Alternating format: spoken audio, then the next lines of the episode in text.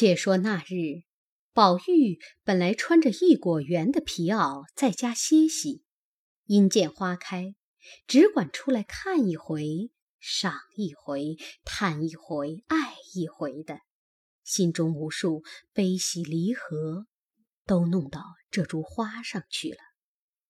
忽然听说贾母要来，便去换了一件狐叶箭袖，罩一件悬壶腿外褂，出来迎接贾母。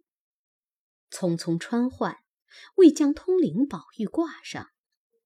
及至后来，贾母去了，仍旧换衣。袭人见宝玉脖子上没有挂着，便问：“那块玉呢？”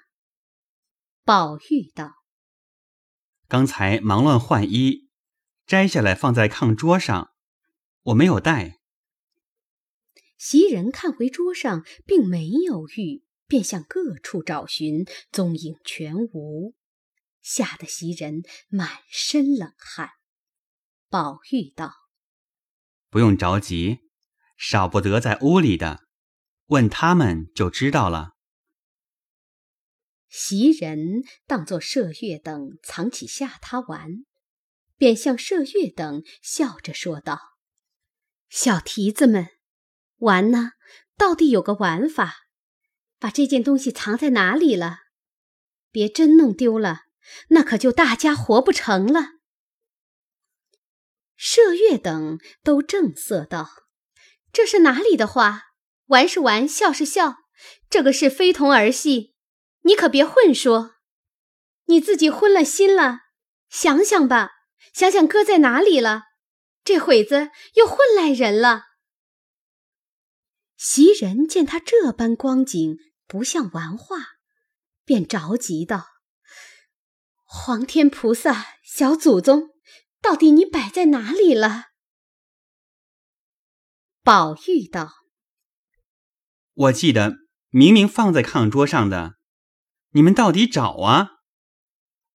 袭人、麝月、秋纹等也不敢叫人知道，大家偷偷的各处搜寻，闹了大半天，毫无影响，甚至翻箱倒笼，实在没处去找，便移到方才这些人进来，不知谁捡了去了。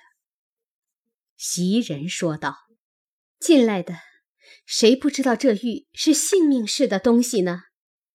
谁敢捡了去呢？你们好歹先别声张，快到各处问去。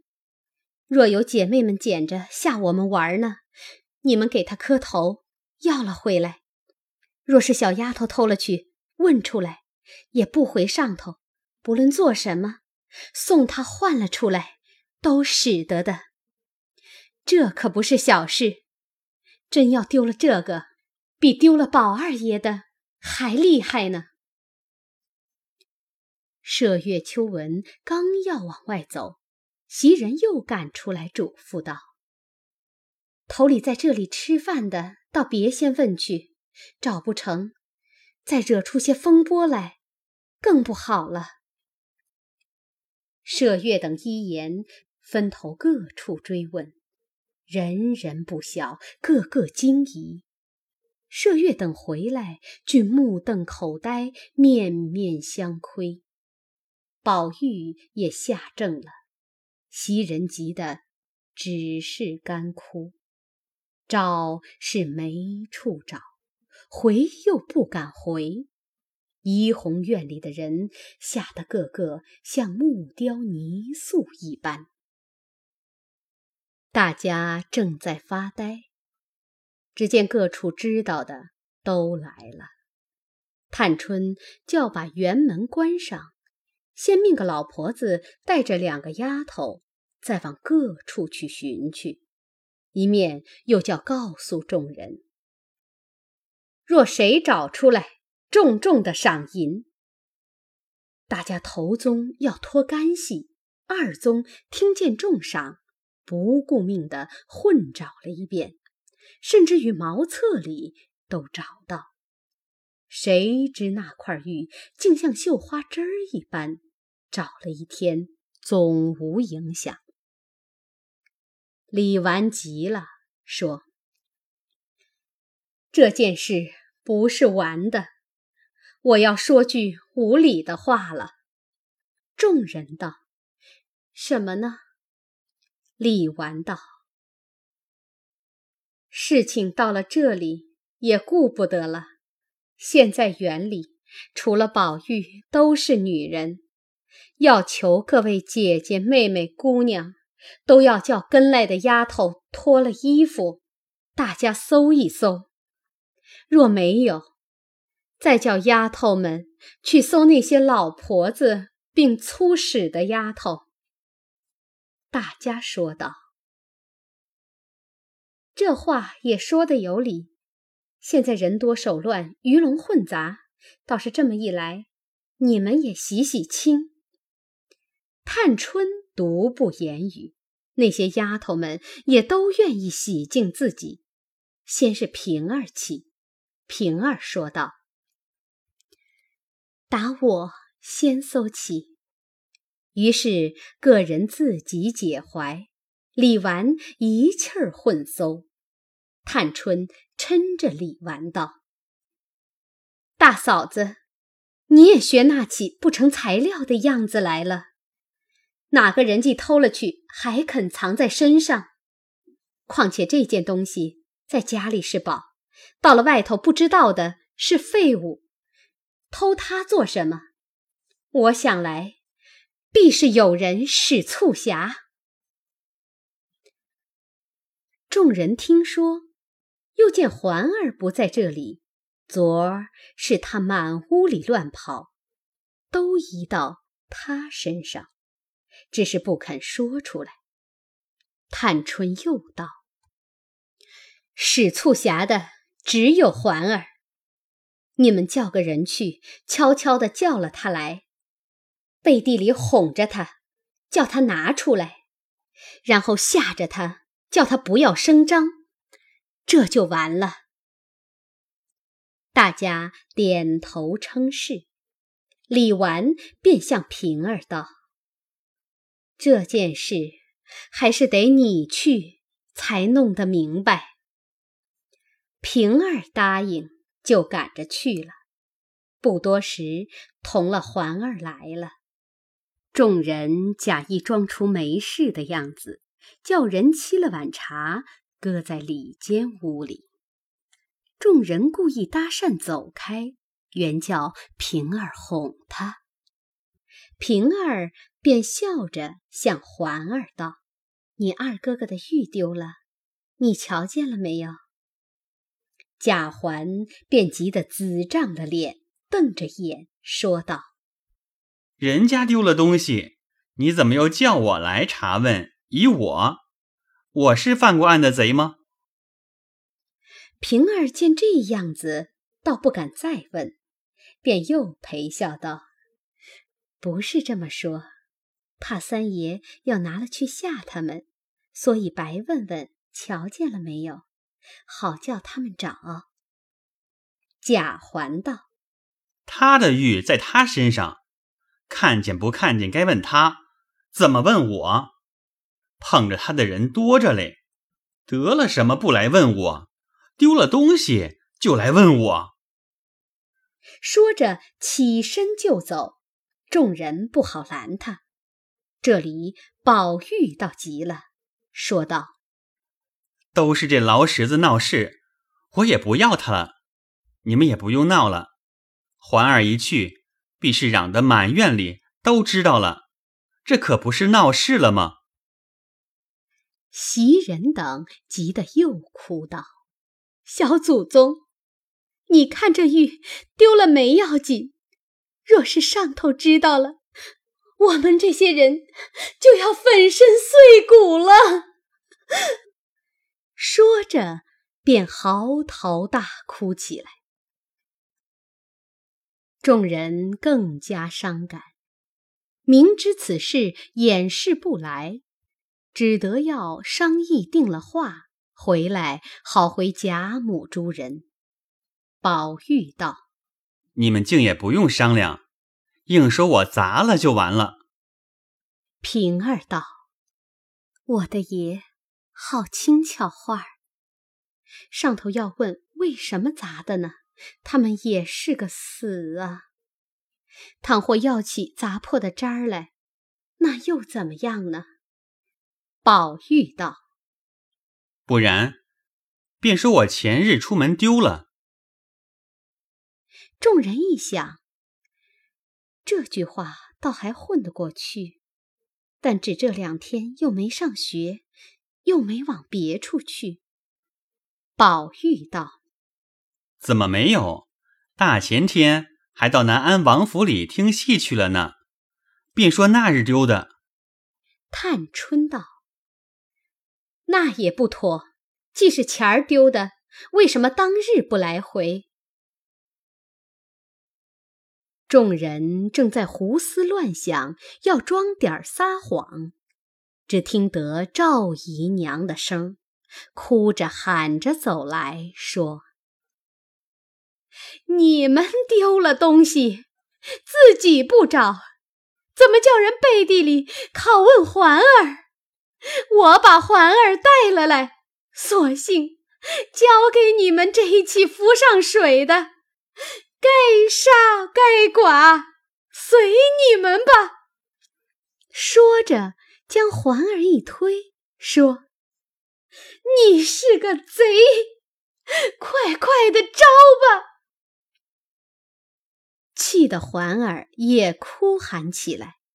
李纨正要劝解，丫头来说：“太太来了。”袭人等此时无地可容。宝玉等赶忙出来迎接赵姨娘，暂且也不敢作声，跟了出来。王夫人见众人都有惊惶之色，才信方才听见的话，便道：“那块玉真丢了吗？”众人都不敢作声。王夫人走进屋里坐下，便叫袭人。慌得袭人连忙跪下，含泪要禀。王夫人道：“你起来，快快叫人细细找去，一忙乱，倒不好了。”袭人哽咽难言。宝玉生恐袭人直告诉出来，便说道：“太太，这事不与袭人相干，是我前日。”到南安王府那里听戏，在路上丢了。王夫人道：“为什么那日不找？”宝玉道：“我怕他们知道，没有告诉他们。我叫贝明等在外头各处找过的。”王夫人道：“胡说！如今脱换衣服，不是袭人他们服侍的吗？”大凡哥儿出门回来，手巾荷包短了，还要个明白。何况这块玉不见了，便不问的吗？宝玉无言可答。赵姨娘听见，便得意了，忙接过口道：“外头丢了东西，也赖环儿。”话未说完，被王夫人喝道。这里说这个，你且说那些没要紧的话。赵姨娘便不敢言语了，还是李纨、探春从实的告诉了王夫人一遍。王夫人也急得泪如雨下，索性要回明贾母，去问邢夫人那边跟来的这些人去。凤姐病中，也听见宝玉失玉，知道王夫人过来，料躲不住，便扶了风儿来到园里。正值王夫人起身要走，凤姐娇怯怯地说：“请太太安。”宝玉等过来问了凤姐好，王夫人因说道：“你也听见了吗？”这可不是奇事吗？刚才眼错不见就丢了，再找不着。你去想想，打老太太那边丫头起，治你们平儿，谁的手不稳，谁的心促狭？我要回了老太太，认真的查出来才好，不然是断了宝玉的命根子了。凤姐回道：“咱们家人多手杂，自古说的‘知人知面不知心’，哪里保得住谁是好的？但是，一吵嚷，已经都知道了。偷玉的人若叫太太查出来，明知是死无葬身之地，他着了急，反要毁坏了灭口，那时……”可怎么处呢？据我的糊涂想头，只说宝玉本不爱他，料丢了也没有什么要紧。只要大家严密些，别叫老太太、老爷知道。这么说了，暗暗的派人去各处查访，哄骗出来，那时玉也可得，罪名也好定。不知太太心里怎么样？王夫人迟了半日，才说道：“你这话虽也有理，但只是老爷跟前，怎么瞒得过呢？”便叫环儿过来道：“你二哥哥的玉丢了，白问了你一句，怎么你就乱嚷？若是嚷破了。”人家把那个毁坏了，我看你还活得活不得。贾环吓得哭道：“我再不敢嚷了。”赵姨娘听了，哪里还敢言语？王夫人便吩咐众人道：“想来自然有没找到的地方，好端端的在家里的，还怕他飞到哪里去不成？”只是不许声张，限袭人三天内给我找出来。要是三天找不着，只怕也瞒不住大家，那就不用过安静日子了。说着，便叫凤姐儿跟到邢夫人那边商议采集布提。这里李纨等纷纷议论。便传唤看园子的一干人来，叫把园门锁上。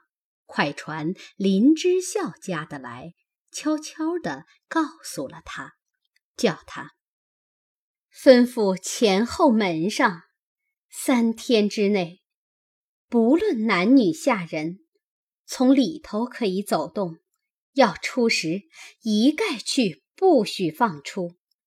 只说里头丢了东西。待这件东西有了着落，然后放人出来。林之孝家的答应了是，因说：“前儿奴才家里也丢了一件不要紧的东西，林之孝必要明白。上街去找了一个测字的，那人叫什么刘铁嘴，测了一个字。”说得很明白，回来依旧一找，便找着了。袭人听见，便央及林家的道：“好，林奶奶，出去快求林大爷替我们问问去。”那林之孝家的答应着出去了。邢岫烟道：“若说那外头测字打卦的是不中用的。”我在南边闻妙玉能伏击，何不烦他问一问？况且我听见说这块玉原有仙机，想来问得出来。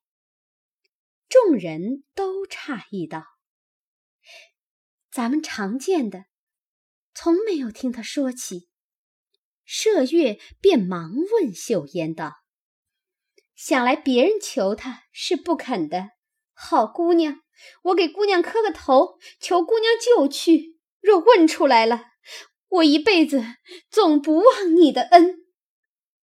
说着，赶忙就要磕下头去，秀烟连忙拦住。黛玉等也都怂恿着秀烟速往栊翠庵去。